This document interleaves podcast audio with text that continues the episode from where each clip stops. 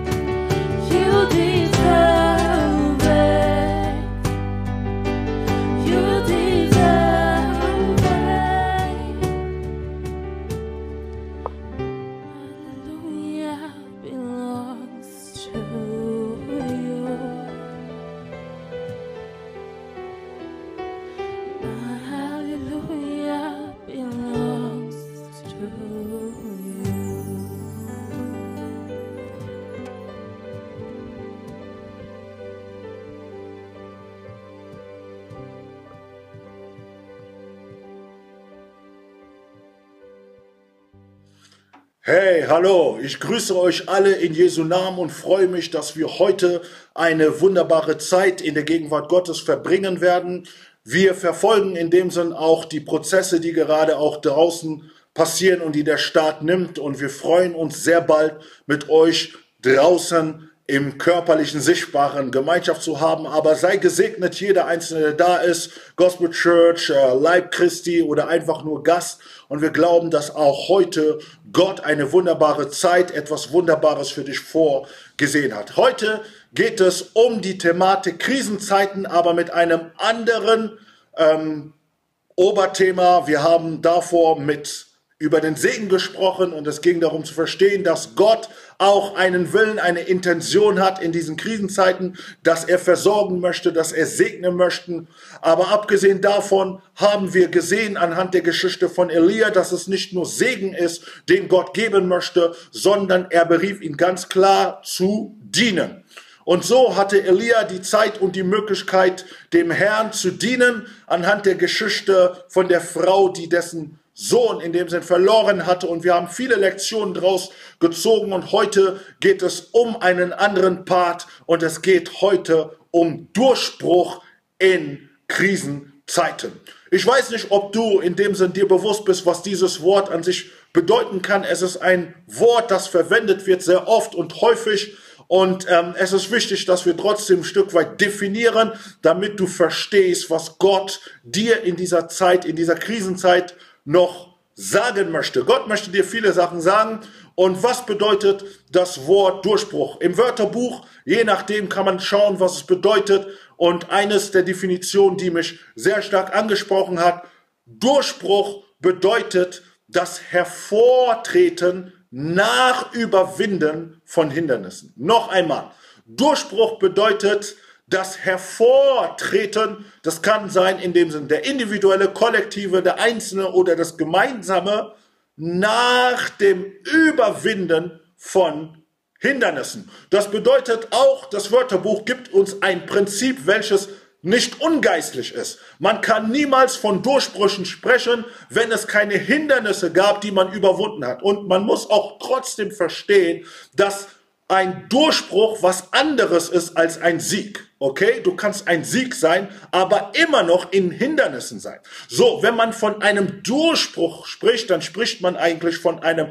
Parcours, welches überwunden worden ist, von einer Strecke, die man über längere Zeit gelaufen ist und man kommt zu einem Abschluss. Es ist wie eine Saison, die vorbei ist. Und jeder kennt ein Stück weit, der ähm, im Sportbereich, sage ich mal, tätig ist, weiß, was bedeutet eine Saison, sage ich mal, ähm, gewonnen zu haben, denn es ist ja nicht so, weil du ein Spiel, sage ich mal, im Fußball beispielsweise über, gewonnen hast, dass du feierst. Natürlich, man feiert, aber man weiß noch, dass der Weg lang ist, dass die Saison lange ist. Und dann kann man äh, auch Hindernisse geben und man verliert und ähm, es geht mit Höhen und Tiefen, aber am Ende der Saison ist es wichtig, dass man was in dem Sinn den Meistertitel oder die Schale hochhebt und sagt und sich befreut, dass man gewonnen hat. Das bedeutet, man hat etwas abgeschlossen. Ob du studierst, ähm, ob du, sage ich mal, einfach nur eine gute Klausur in dem Sinn geschrieben hast oder in dem Sinn am Ende deinen Bachelor geschrieben hast, deinen Master oder deinen Doktor geschrieben hast und dann in dem Sinn ähm, ähm, dein, dein Titel bekommst oder in dem Sinn etwas abgeschlossen hat, ist etwas anderes, als wenn du nur eine gute Klausur schreibst. Eine gute Klausur ist gut, man soll sich auch über diese Dinge äh, freuen, aber Durchbruch bedeutet wirklich etwas, eine Zeit zu Ende bringen, eine Saison zu Ende bringen. Und wie wir gerade gehört haben, hat es immer damit zu tun, dass wir Hindernisse überwinden. Deswegen die Hindernisse, die du jetzt in dieser Krisenzeit individuell überwinden, musst oder meistern musst, sind nicht ungewöhnlich, weil Gott dich zu einem Durchbruch bringen möchte. Das heißt, Hindernisse, sage ich mal, in der Heiligung, ähm, Hindernisse, sage ich mal, im geistlichen Kampf, in vielen Dingen, wo du Hindernisse siehst. Diese Hindernisse gehören dazu, damit du Durchbruch erlangen kannst. Und auch im Leben von Elia, wie ich schon sagte, haben wir viele Lektionen ziehen können. Vieles haben wir gelernt, vieles haben wir verstanden. Und jetzt ist die Zeit im Leben von Elia angekommen, wo Gott einen Durchbruch schenken möchte. Und ich glaube nicht nur im Leben von Elia, sondern auch in deinem Leben, in deinem Haus. Ich glaube ganz besonders auch an die Gemeinde. Ich glaube auch ganz besonders an den Leib Christi, global, lokal oder national oder auch hier, vor allem hier in Köln, wie aus Nordrhein-Westfalen. Ähm, wir glauben, dass Gott hier Durchbrüche schenken möchte. Das bedeutet auch für uns, ein Durchbruch kann auch darin verstanden werden, dass es ein Ausnahmezustand ist. Ich denke, der Ausnahmezustand hilft uns noch klarer zu verstehen, was vielleicht ein Durchbruch sein kann. Ein Ausnahmezustand bedeutet, ob du willst oder nicht, jeder weiß von klein bis groß, dass wir in einer Corona-Zeit sind und dass viele Dinge nicht mehr gleich sind. Das bedeutet, du brauchst keinen mehr zu informieren. Es ist plausibel, es ist offensichtlich für jedermann. Und genauso ist es, wenn Gott einen Ausnahmezustand mit dir machen möchte. Wenn der, wenn Gott einen Ausnahmezustand mit der Gemeinde machen möchte, bedeutet es, dass er Dinge hervorheben möchte, dass es für jedermann plausibel ist, verständlich ist, ob klein oder groß, gläubig oder nicht gläubig, Atheist oder was auch immer dein Background ist, dass man hier erkennen kann, es ist Gottes mannigfaltiges Wirken in deinem Leben in dieser Zeit. Und Gott möchte, dass die Gemeinde, Leib Christi, der Einzelne wie auch kollektiv, dass wir hervortreten und dass wir in dem Sinn wirklich ein starkes Statement für die Gesellschaft, für die Nation und für die Welt sind. So, haben wir verstanden, was es bedeutet, wenn Gott sagt, ich möchte, dass du einen Durchbruch hast? Das bedeutet in dem Sinn, dass wir in einem Ausnahmezustand sind und wo wir auch Hindernisse überwunden haben. So, wir wollen die Geschichte von Elia weiterlesen und die Geschichte von Elia ähm, geht weiter in dem Buch von 1. Könige, Kapitel 18. Genau, 1. Könige, Kapitel 18, das ist der Text, in dem wir uns befinden. Die Thematik heißt Durchbruch in Krisenzeiten. Wenn du 1. Könige Kapitel 18, Vers 1 liest in den ersten Versen, geht es erstmal darum zu verstehen, Gott sprach wieder zu Elia. Und er sagte zu ihm, nach drei Jahren, geh hin und präsentiere oder begegne den König Ab. Ihr müsst euch vorstellen, in 1. Könige Kapitel 17 sprach Gott ähm, auf vielfältige Art und Weise zu Elia. Das Einzige, was wir wissen, er ist aufgestanden und er ist gegangen und hat gesprochen. Und wir gehen davon aus, dass Gott ihn etwas auf den Herzen gelegt hatte und er sprach und es realisierte sich und es war eine Trockenzeit. Und nach drei Jahren, er hat nichts äh, irgendwie mit dem, mit dem König zu tun gehabt, keine Kommunikation, kein Austausch und so weiter und so fort. Und man weiß auch nicht, was die Gedanken des Königs sind. Möchte er jetzt Elia nachgehen? Möchte er ihn vielleicht das Leben nehmen? Was auch immer. Die krassesten Gedanken konnten in dem König sein. Aber Gott, der größer ist als alles, der in Kontrolle ist von allem, sagt zu ihm, hör zu, nach drei Jahren warst du im Verborgenen, ich habe dich gesegnet, du hast angefangen zu dienen, aber all das, das war im Verborgenen und jetzt möchte ich einen Durchbruch in deinem Leben bringen. Er hat es nicht wortwörtlich gesagt, aber den Prozess und die Geschichte, die wir uns anschauen, lässt uns verstehen, dass Gott hier einen Ausnahmezustand bringen möchte, aber Gott möchte etwas hervorbringen nach dem Überwinden von vielen Dingen, die Elia überwinden musste. So, deswegen sei ein Überwinder in dieser Zeit, lasse dich nicht in dem Sinn von den ganzen Hindernissen kleinkriegen, sondern gehe voran. Wir sind auf guten Wege, wir sind in der Saison, wir sind kurz vor einem neuen Durchbruch, für die, die standhaftig sind, für die, die einen klaren Kopf behalten. Lass uns stark sein, lass uns inspiriert sein von der Geschichte von Elia. Und Elia, eines der Dinge, die ich so mag bei Elia, ist es, dass Gott sagt und er handelt. 1. Könige 18, 1, Gott spricht, er steht auf und er geht. Und dann, wo wir jetzt einfach lesen können, ähm, 1. Könige Kapitel 18, Vers 16 bis 20. Okay? So, Elia ist hingegangen, er war gehorsam und eines der Dinge, wie ich sagte, ist es wichtig, Gott gehorsam zu sein. Also nicht lange zu fangen. Es gibt einige, die hier sind, die zuschauen. Gott hat gesprochen zehnmal, erstmal einmal, zweimal, fünfmal, zehnmal, fünfzehnmal, aber du tust die Dinge immer noch nicht. So kannst du keinen Durchbruch erlangen. Siehst du, wenn wir uns anfangen, die Geschichte von Elia hier anzuschauen, müssen wir lernen von ihm. Gott sprach und er hat direkt getan, direkt umgesetzt. Und das ist wirklich das, was wir als Generation, wenn wir wirklich diesen Durchbruch erlangen wollen, dann müssen wir Leute sein, die nicht lange fackeln. Wir fackeln nicht lange. Es ist wichtig, nicht ähm, so schläfrig zu sein, im Schlafmodus zu sein. Immer, immer, man muss nachrennen, dir nachrennen oder es bewegt sich alles sehr langsam. Du bist sehr dabei zu reflektieren und alles so schwer, alles so unmöglich. Keiner versteht. Weg von dieser, dieser Mentalität, weg. Das gehört nicht zu Leuten, die da sind, die Durchbruch erlangen müssen. Und das ist das, was Elia tut. Gott hat gesprochen. Elia hat bestimmt vieles zu sagen, aber er hat es weggetan. Seine, seine, seine ganzen Dinge, Ablenkung, wie wir auch letztes Mal gelernt haben. Und er war einfach nur gehorsam. Und er ist gegangen ne, zu dem König. Er wusste nicht, was ihn erwartet äh, was ihn erwartet und was der König vielleicht mit ihm machen würde. Aber er ist einfach hingegangen, weil Gott gesprochen hat. Und das ist die Mentalität, die wir haben müssen. Ähm, Gott hat gesagt, einmal gesprochen, zweimal direkt, dass wir die Sachen tun und dass wir nicht die Sachen kompliziert machen. So, Äh, und in 1. Könige 18, wie ich schon gesagt habe, lass uns lesen, da ging Obadja hin, Ahab entgegen und berichtete es ihm. Ahab aber kam Elia entgegen und als Ahab den Elia sah, sprach Ahab zu ihm, bist du da, der Israels in Unglück bringt?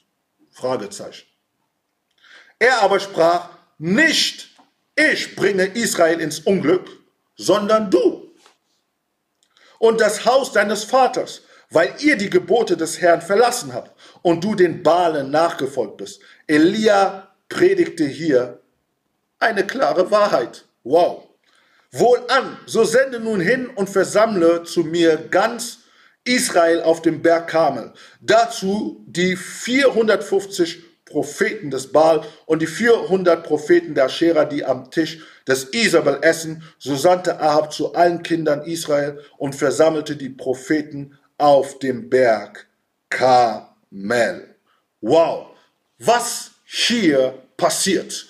Schaut die Geschichte von Elia. Elia hat in der Zwischenzeit vor Vers 16 hat er Obadja begegnet. Obadja war in dem Sinn ein treuer, ähm, gläubiger Mensch, der im Background sehr viel getan hatte und aber trotzdem unter einer schlechten Autorität ähm, seinen Dienst auslebte unter König Ahab. Und ähm, Obadja begegnete auch ähm, in dem Sinn den Elia und er ging dann zurück und sagte, hier, ich habe Elia begegnete. Und er hat ihn ganz klar versprochen gehabt, dass Elia sich ihm auch zeigen würde, weil wenn Obadja hingeht und zum König zu sprechen, ich habe Elia gesehen und äh, der König sieht ihn nicht, dann hat Obadja ein Problem und er hatte Angst um sein Leben. Man hat immer Angst um äh, das Leben äh, gehabt, wenn man einen König begegnete, weil ein König konnte immer jemanden ganz schnell eliminieren. Das ging immer ganz schnell. Es war wirklich eine ganz sensible Sache. Und ähm, jetzt sehen wir, Elia hat sein Wort gehalten. Gott hat sowieso schon im Background zu ihm gesprochen und jetzt kommt er zu dem König ab. So, und jetzt kommen sie in einer Diskussion. Ich habe gesagt, das Erste, was bei Elia auf jeden Fall immer offensichtlich ist, er tut direkt, was Gott sagt. Zweitens, hier kommt er vor dem König Ahab und jetzt fangen sie an, über die Lage zu diskutieren, ne, mit Argumente. Und, und hier ist der König Ahab und hat direkt ein, ein Argument, wieder eine Kritik, ne, eine zweite Kritik nach der Frau, die in dem Sinn ihm beschuldigte, nur wegen ihn ist sein Kind gestorben. Und jetzt kommt der König und sagt, Wegen dir ist ganz Israel in einem Unglück. Schau, wir haben hier nichts äh, zu essen und auch zu trinken. Alles ist schwierig. Wir leben eine schwierige Zeit und du hast Israel ins Unglück gebracht. Wow. So, auch hier sehen wir, dass Elia natürlich in dem Sinn Position nehmen konnte und sagen konnte, hä, hör zu, und viel diskutieren konnte. Aber hier sehen wir, Elia kommt direkt zum Punkt. Er sagt nicht ich habe Israel ins Unglück gebracht, sondern du und dein Haus habt Israel ins Unglück gebracht. Eine zweite Eigenschaft, die wir hier bei Elia sehen, dass es ein Mann der Wahrheit ist. Ein Mann, der geradeaus sagen kann, was wahr ist. Egal, ob du König bist, ob du Minister bist, Bürgermeister, Promi, egal was für einen Rang und Namen du hast. Das Wort Gottes ist die Wahrheit und die Wahrheit kann dich frei machen und die Wahrheit ist Christus selbst. Denn die Bibel sagt, ihr werdet die Wahrheit erkennen und sie wird euch frei machen. Und das ist das, was er hier macht. Er verkündigt hier ganz klar die Wahrheit und sagt ihnen, du bist schuld, weil ihr Gott verlassen habt. Und das ist die Wahrheit, die hier der Prophet Elia in das Leben von König Ahab hineinspricht, ohne in dem Sinn Kompromisse zu tun, ohne in dem Sinn sich zu verstellen, weil ich, weil es der König ist, fange ich an eine andere Sprache zu haben, weil es der, der, der, der, Minister ist oder die besondere Person, fange ich an, mich zu verbiegen. Und es ist etwas ganz Wichtiges, dass wir aufhören, uns zu verbiegen, dass wir ganz genauso sind, wie wir sind, ob es vor Freunden sind, ob es vor Leuten sind, die an Gott glauben oder nicht glauben. Das, was wir in dieser Zeit brauchen, sind Leben von Menschen, die authentisch sind. Die Zeit, in der wir sind, auch selbst trotz all der Informationen, die wir bekommen, andere nennen es Verschwörungstheorie merkt man aber trotzdem irgendwo, wo das Volk oder die Gesellschaft auch nicht im Klaren ist. Und man stellt sich die Fragen, all die Zahlen, die man bekommt, über die Leute, die verstorben sind an Corona. Ist es wahr, dass so viele verstorben sind? Oder wurden Zahlen falsifiziert? Es gibt viele Dinge, die rauskommen und so weiter. Wisst ihr, wenn es ein Schrei gibt, wonach das Volk, wonach die Gesellschaft schreit, sie schreit nach Wahrheit. Sie weiß, dass Unwahrheit, dass Lüge, dass Sünde, dass all die Dinge, die Gott nicht die Ehre geben, dass sie auf dem falschen Wege bringen. Was die Menschen wollen, ist Wahrheit. Ob Menschen sich bekehren, umkehren oder nicht, aber Menschen sind dazu geschaffen, die Wahrheit zu empfangen. Und es ist wichtig, dass wir in dem Sinn Wahrheitsvertreter sind, egal wo wir sind, dass wir die Wahrheit Gottes aus Liebe, in der Liebe verkündigen. Und hier glaube ich, dass Elia in dem Sinn ganz klares Statement gegeben hat, gesagt, das Problem ist nicht, sage ich mal, bei mir, aber das Problem ist ganz klar, weil du die Prinzipien Gottes nicht praktizierst. So.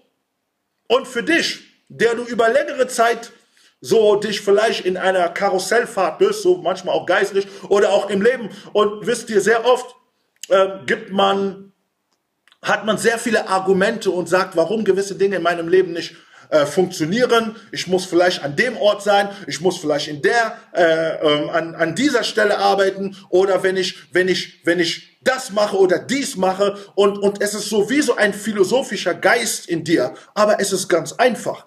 Du sollst die Prinzipien Gottes umsetzen. Setze die Prinzipien Gottes um und höre auf, dich im Kreis zu drehen. Höre auf, die Schuld äh, wie immer bei anderen zu suchen, aber fang an, einfach nur die Prinzipien Gottes auszuleben. Die Prinzipien Gottes, und das ist das, was Elia sagt, fange an, die Prinzipien Gottes auszuleben und du wirst sehen, dass einfach die Gnade Gottes einfach was ganz anderes geben wird in dem Land. Und es ist wichtig, dass wir uns nicht in Karussellfahrten wie den König Ahab sage ich mal, dass wir in Karussellfahrten sind und nicht vorangehen, aber das Problem ist offensichtlich. Das Problem, das offensichtlich ist, hat auch in dem Sinn eine offensichtliche Lösung, die gelöst werden kann. Elia spricht die Wahrheit vor dem König. So, der König hört diese Worte an und irgendwo ist er überführt und merkt, okay, ähm, ich werde mich auf das eingehen. Ich werde auf das eingehen was er mir hier gesagt hat. Also ich werde mich darauf eingehen lassen, auf das, was er hier gesagt hat. Wisst ihr, wenn die Wahrheit anfängt ausgesprochen zu werden, ist egal, wie stur man ist, man merkt irgendwo, es ist wahr. Und auch für dich, der du zuhörst, wo du merkst, wo Gott dich gerade überführt, über Dinge, wo du festgehalten hast, wo du eine falsche äh, Sicht hattest, wo du überzeugt warst von einer gewissen Sicht und hast gesagt, das ist mein Argument, das ist meine Sicht, aber du hast dich in Karussellfahrt nur gedreht und du kamst nicht voran. So, nehme es zur Seite und lasse dich ein auf das, was Gott jetzt und heute mit dir tun möchte. Er möchte dich in die Wahrheit hineinbringen. Und hier sehen wir, dass er sich auf das einlässt,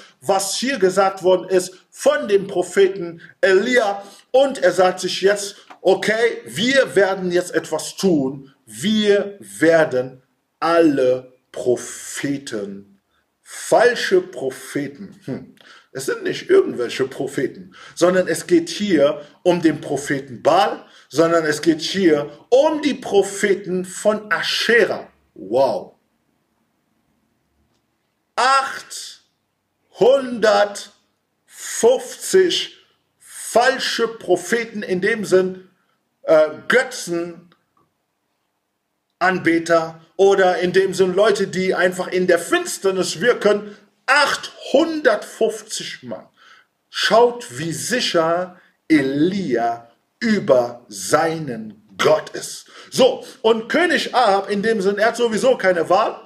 Und er merkt in dem Sinn, dass viele Dinge nicht laufen, wie sie laufen sollten. Und so lässt er sich auf Gott ein. So lässt er sich auf die Worte des Propheten ein.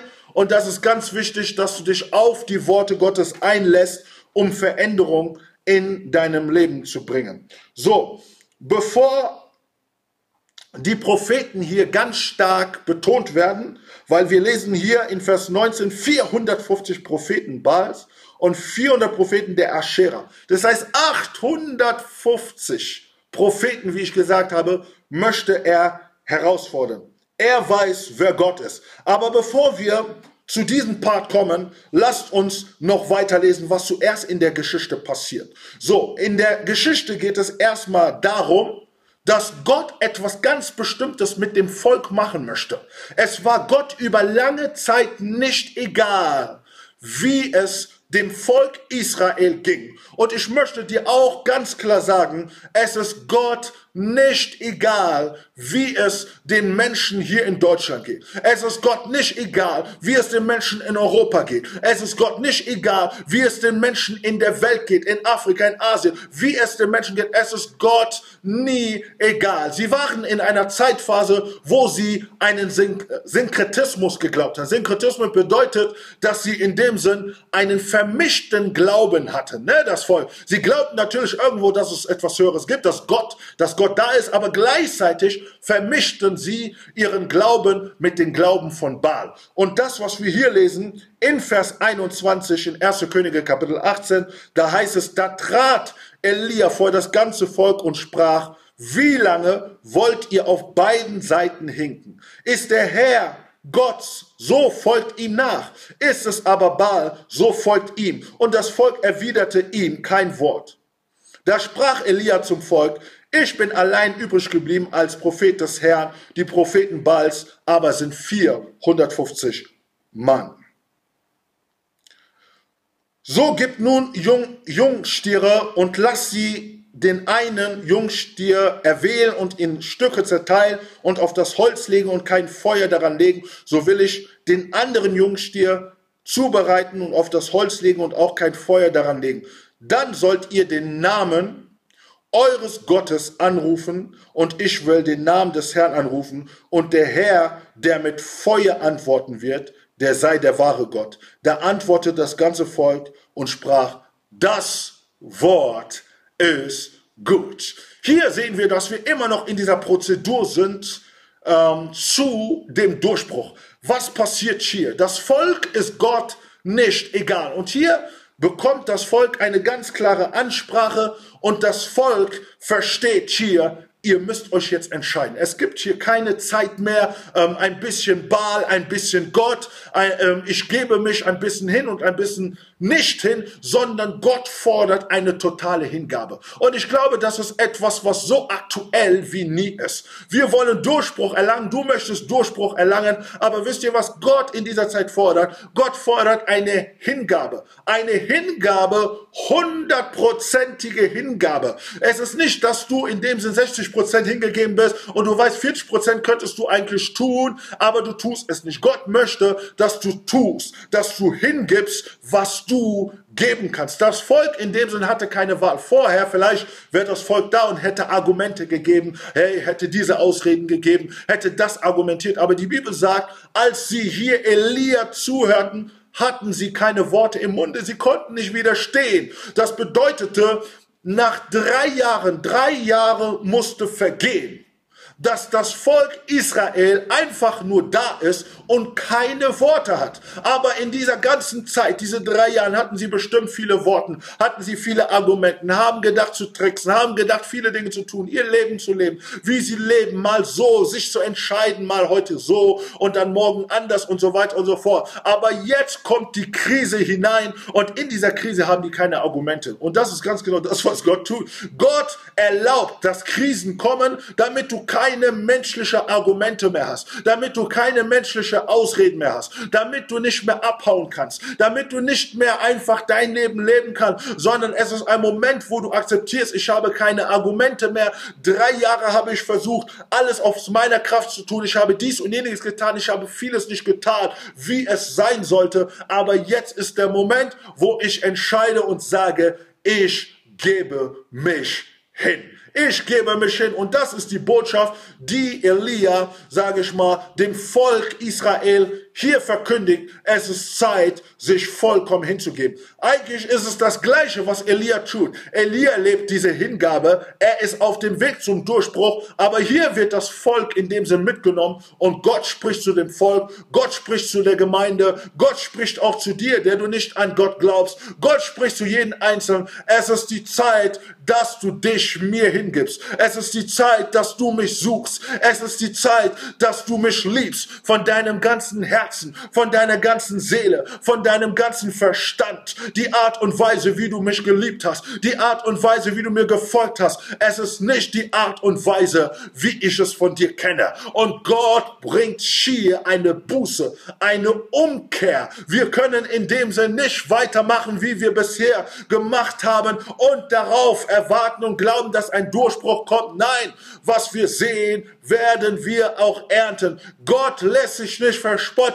Gott möchte dich nicht liegen lassen, sondern er beruft dich und er sagt, hier stehe auf und kehre um und komme zu mir und mache aus mir deine erste Priorität. Das ist die Botschaft, die Elia in dem Sinn des Volk Israel verkündet und sie verstehen hier, dass sie hier zu einer Wahl berufen werden. Wisst ihr, es gibt Entscheidungen, die keiner treffen kann.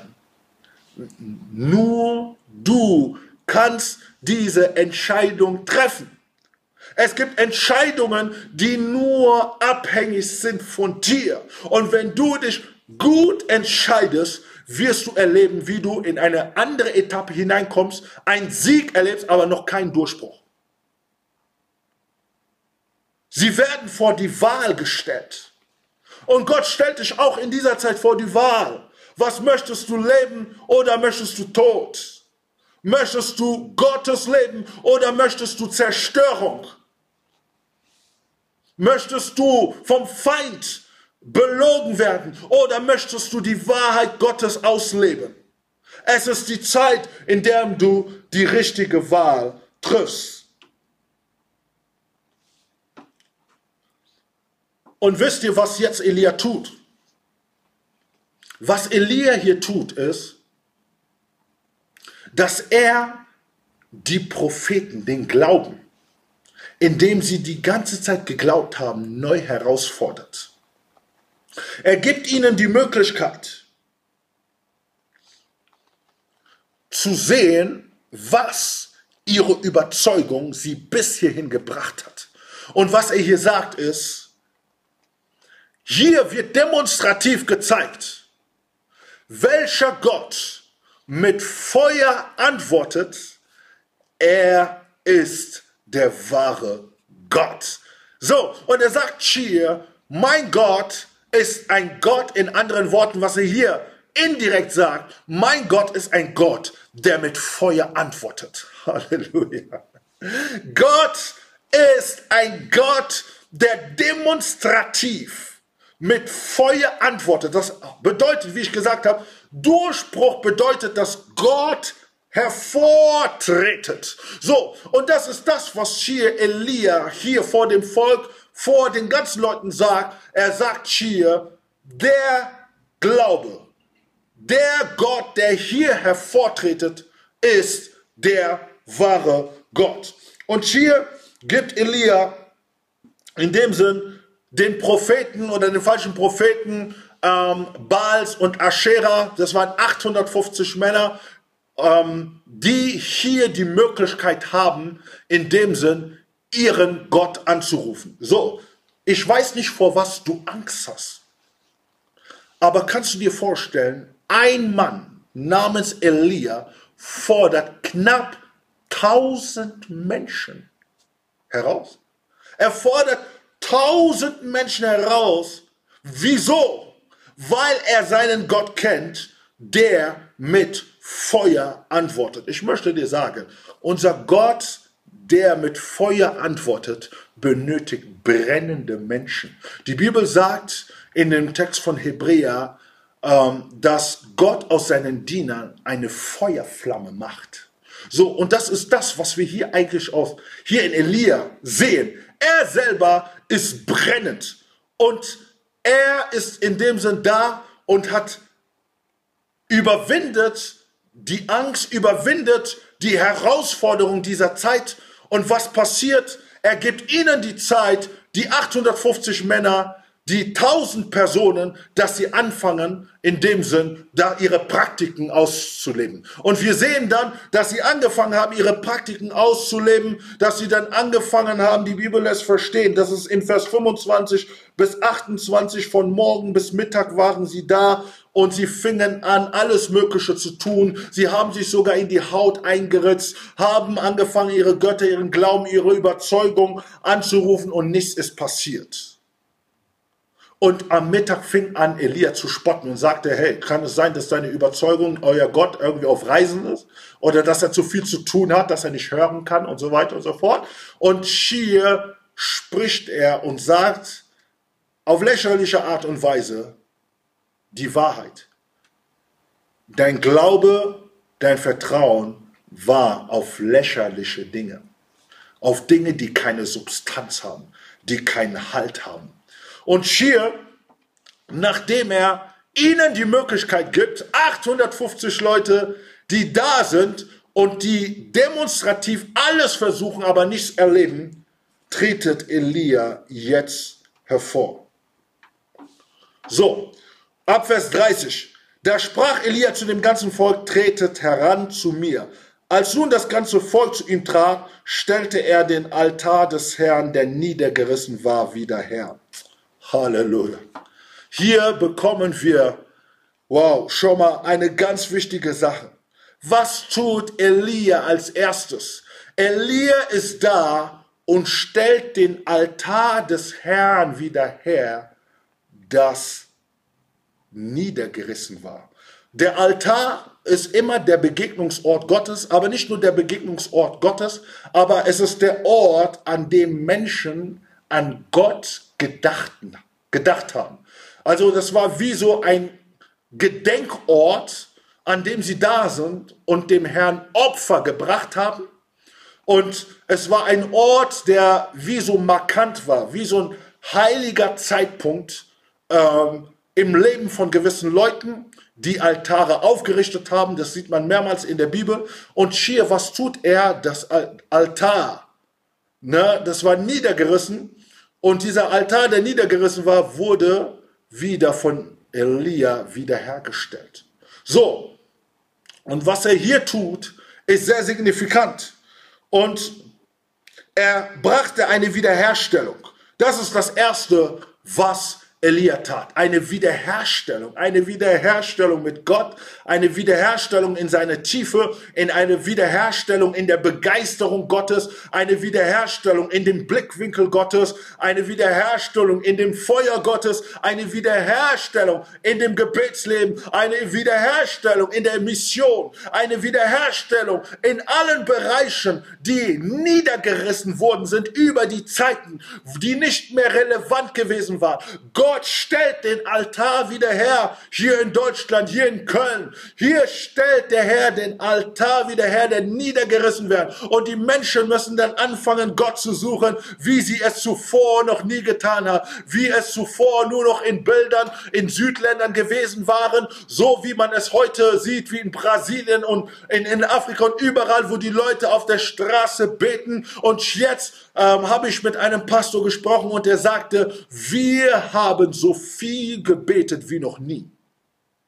40 Tage sind sie dabei, im Gebet zu schließen. Das bedeutet, diese Krisenzeit hat viel mehr Gutes gebracht als Schlechtes für die, dass sie gelernt haben, den Altar des Herrn, der niedergerissen war, wiederherzustellen. Und das ist das, was Gott tut. Gott möchte gerade den Altar wiederherstellen, der Altar der Berufung, der Hingabe, der Liebe zu Gott. Alles, was niedergerissen war, muss jetzt wiederhergestellt werden. Und das ist das, was hier Elia prophetisch tut. Und abgesehen davon sehen wir, dass Elia, Vers 31, und Elia nahm zwölf Steine nach der Zahl der Stämme der Söhne Jakobs, an denen das Wort des Herrn ergangen war.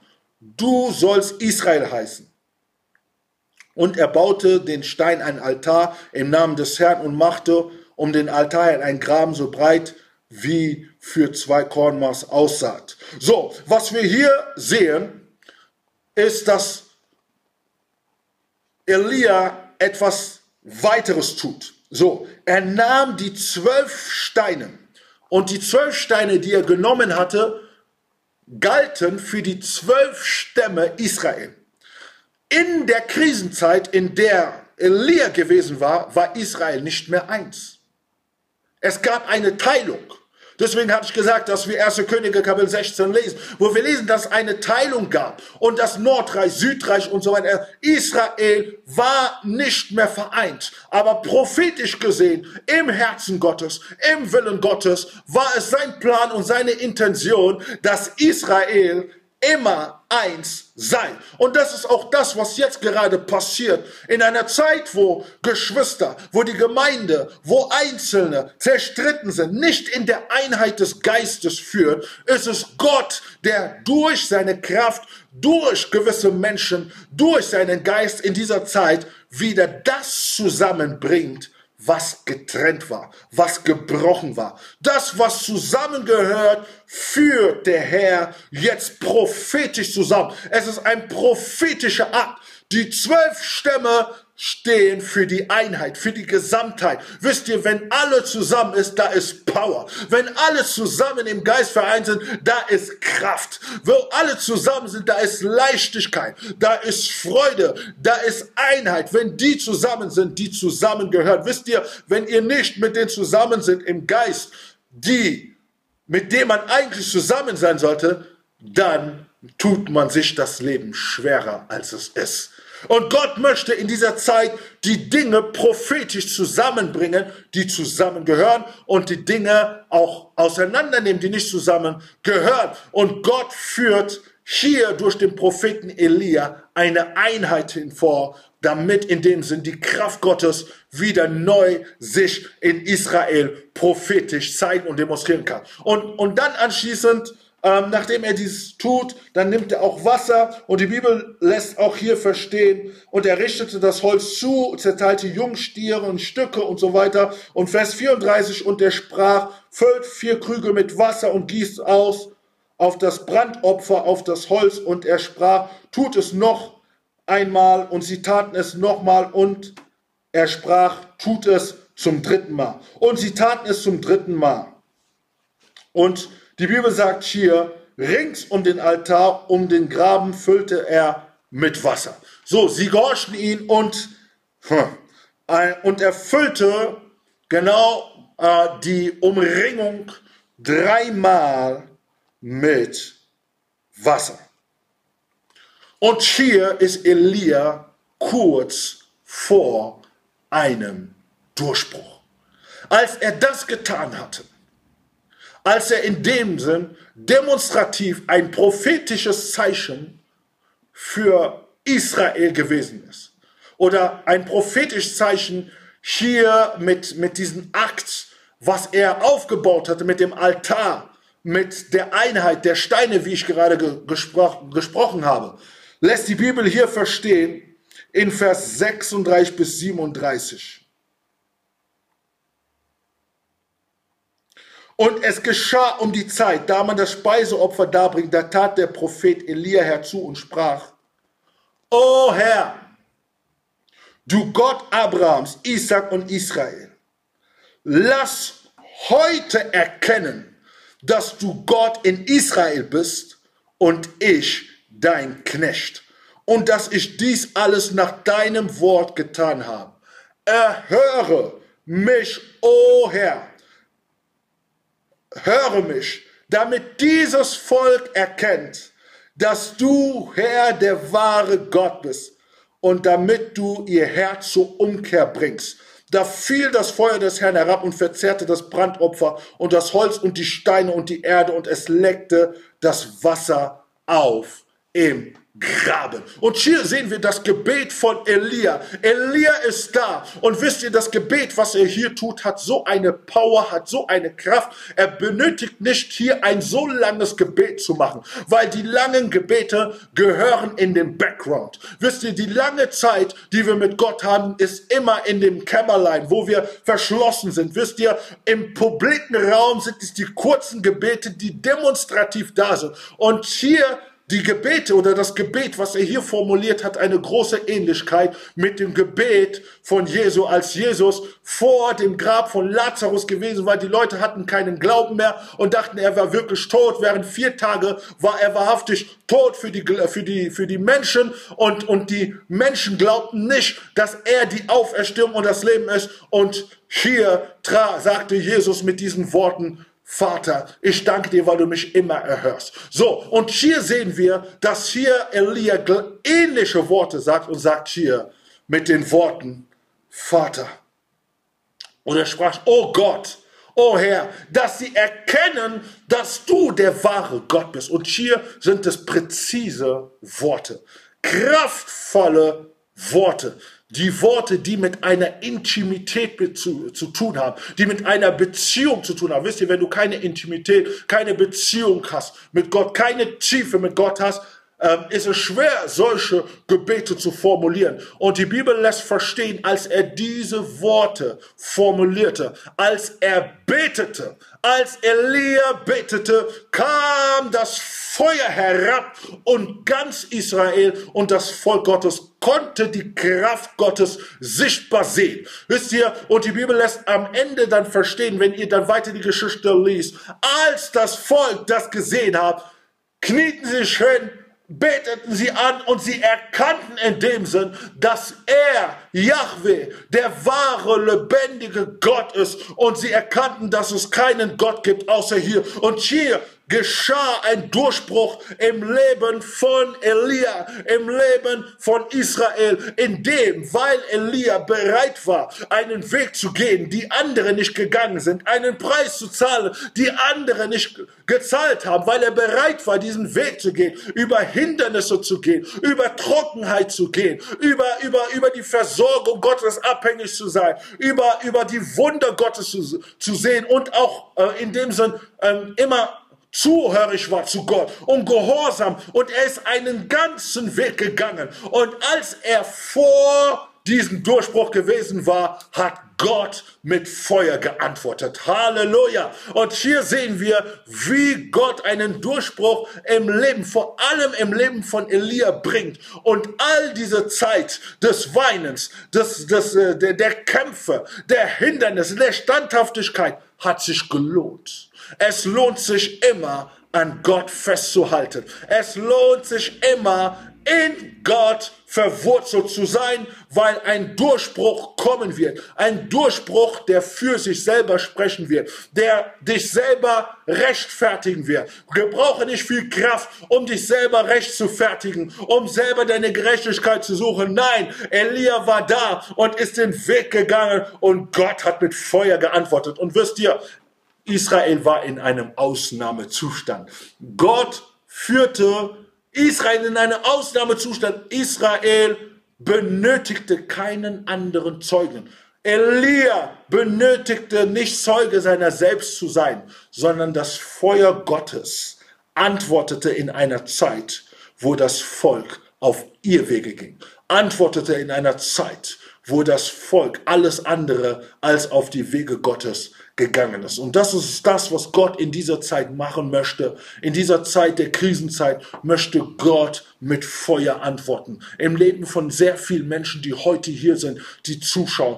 Gott möchte mit Feuer antworten. Und ich möchte dir sagen, dass Gott mit Feuer antwortet, ist nicht, dass du einfach nur die Hände ausstreckst und in dem Sinn einfach Gott antwortet mit Feuer. Nein, du musst einen Weg gehen. Du musst ein Parcours gehen. Du musst Hindernisse gehen. Und du bist du vielleicht gegangen. Und es gibt andere, die schon diese Wege gegangen sind. Und du stehst kurz vor diesem Durchbruch. Das ist das, was ich verspüre. Das ist das, was ich sehe im, im, im Geist, dass da ein Durchbruch ist für die Gemeinde, für dich, der du zuschaust. Er ist ein Durchbruch und Gott möchte mit Feuer antworten. Und ich möchte da, wo du bist, da, wo du stehst, dass du im Glauben aufstehen kannst, dass du aufstehen kannst und dass du jetzt in dem Sinn mit mir beten kannst. Elia hat diesen Durchbruch erlangt und du bist auch berufen, diesen Durchbruch zu erlangen. Gott möchte mit Feuer antworten.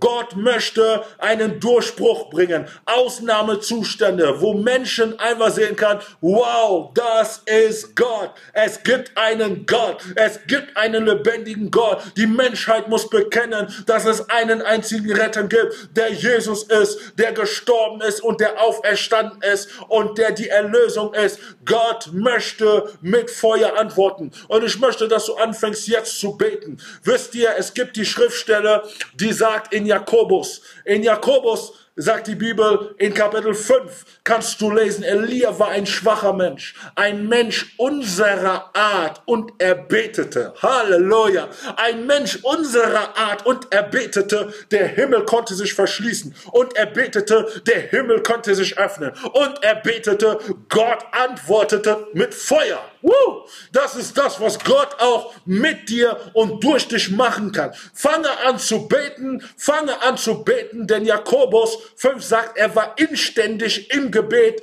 Das bedeutet, Gebet war sein Lebensstil. Fange an jetzt zu beten, da wo du bist. Halleluja, lass uns zusammen beten im Namen Jesus. Heiliger Geist, komme und ich bete für ein neues Feuer, für ein neues Feuer, das herabfällt, für einen neuen Durchbruch im Leben der Gemeinde, im Leben der Nation, Herr. Wir benötigen wieder eine Generation von Menschen nach Elias im Geist und in der Kraft des Elias, dass wir in diesen Feuer wandeln, dass die Gemeinde in diesen Feuer wandelt, dass die Geschwister in diesen Feuer wandeln. Es ist die Zeit, es ist die Zeit, dass der Durchbruch kommt, dass ein neues Auferstehen in deinem Leben ist, dass dein Geist erweckt ist und dass etwas Grandioses passiert. Wir sprechen es aus in dieser Zeit, auch wenn es Krisenzeit ist. Gott möchte mit Feuer antworten. Gott möchte sich verherrlichen. Und ich bete, Heiliger Geist, dass du noch mehr mit Feuer kommst. Und ich spreche es aus, dass alle, die zuhören, alle, die da sind, neu mit Feuer getauft werden, neu mit Begeisterung getauft werden, neu mit Freude getauft werden. Dass es heute und jetzt gerade passiert im Namen Jesus und dass der Herr dich wirklich in diesen Durchbruch hineinbringt. Es kann für in der Familie sein, es kann für deine Kinder sein, es kann für dich selber sein, für diese Nation. Die Herrlichkeit Gottes muss kommen und es ist die Zeit Durchbruch in Krisenzeiten in Jesu Namen. Amen. Möge der Herr euch reichlich segnen. So, ihr Lieben, das war's leider von uns. Wenn ihr Fragen habt, ruft uns an oder schreibt uns an. Wir sind für euch da. Wenn ihr uns auch finanziell unterstützen wollt, geht auf Gospel Church Homepage. Da werdet ihr alle Daten finden, wie ihr uns finanziell unterstützen könnt. Ansonsten sage ich jetzt, bleibt im Herrn, bleibt gesund und bleibt gesegnet. Wir sehen uns nächste Woche Sonntag. Habt eine schöne, gesegnete Woche in Jesu Namen. Tschüss.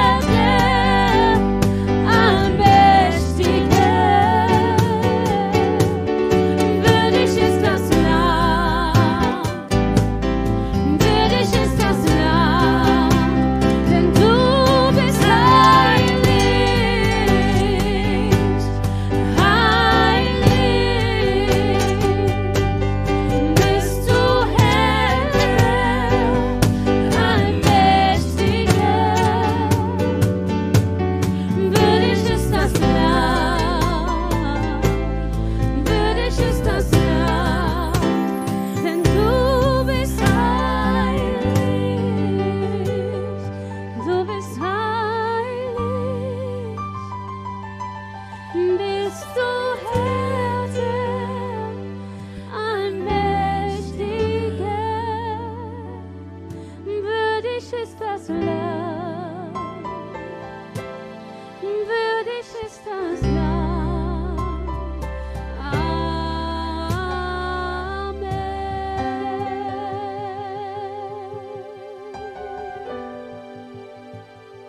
Vater, du bist würdig, Herr. Jedes Lob und alle Preisung, Herr, bist du einfach würdig zu empfangen, Herr. Und du bist der Allmächtige, der überall regiert, Herr. Über jede Krankheit, Herr. Über jedes Leid. Auch wenn es manchmal nicht so aussieht, Herr. Aber du bist da, Herr. Und du regierst wahrhaftig, Herr. Und jedes Knie muss sich vor dir beugen, Herr. Und ich danke dir, Herr, dass wir dich anbeten dürfen, Herr. Denn du bist der König aller Könige und du regierst über alles.